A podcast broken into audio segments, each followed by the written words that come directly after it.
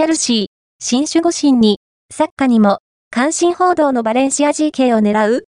チェルシー、イングランド一部が、バレンシア、スペイン一部に所属するジョージア代表 GK ギオルギ・ママルダシュビリ22の獲得に興味を示しているようだ。スペイン、エスタディオ・デポルティーボが伝えた。ジョージアの複数クラブでプレーした後、2021年5月にバレンシアに加入したママルダシュビリ。197センチメートルの体育に加えて、守備範囲の広さや高い反射神経を活かしたシュートストップを武器に、今季はラリーガ25試合でゴールマウスを守り、8度のクリーンシートを達成している。そんなママルダ・シュビリに対して、サッカーにも関心を示していたことが報じられているチェルシーが、今夏の獲得を画策している模様。その一方で、バレンシアは、希望売却額でのオファーが届けば、放出に応じる構えだという。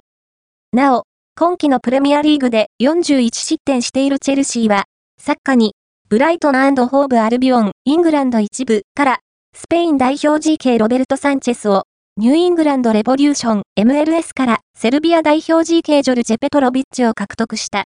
また、レアル・マドリード、スペイン一部にレンタル移籍中のスペイン代表 GK ケパ・アリサバラガも今夏に復帰予定。シーズン序盤こそ、守護神としてゴールマウスを守っていたケパだが、負傷を機に、ウクライナ代表ゴールキーパーリー・ルニンに、スタメンの座を奪われている。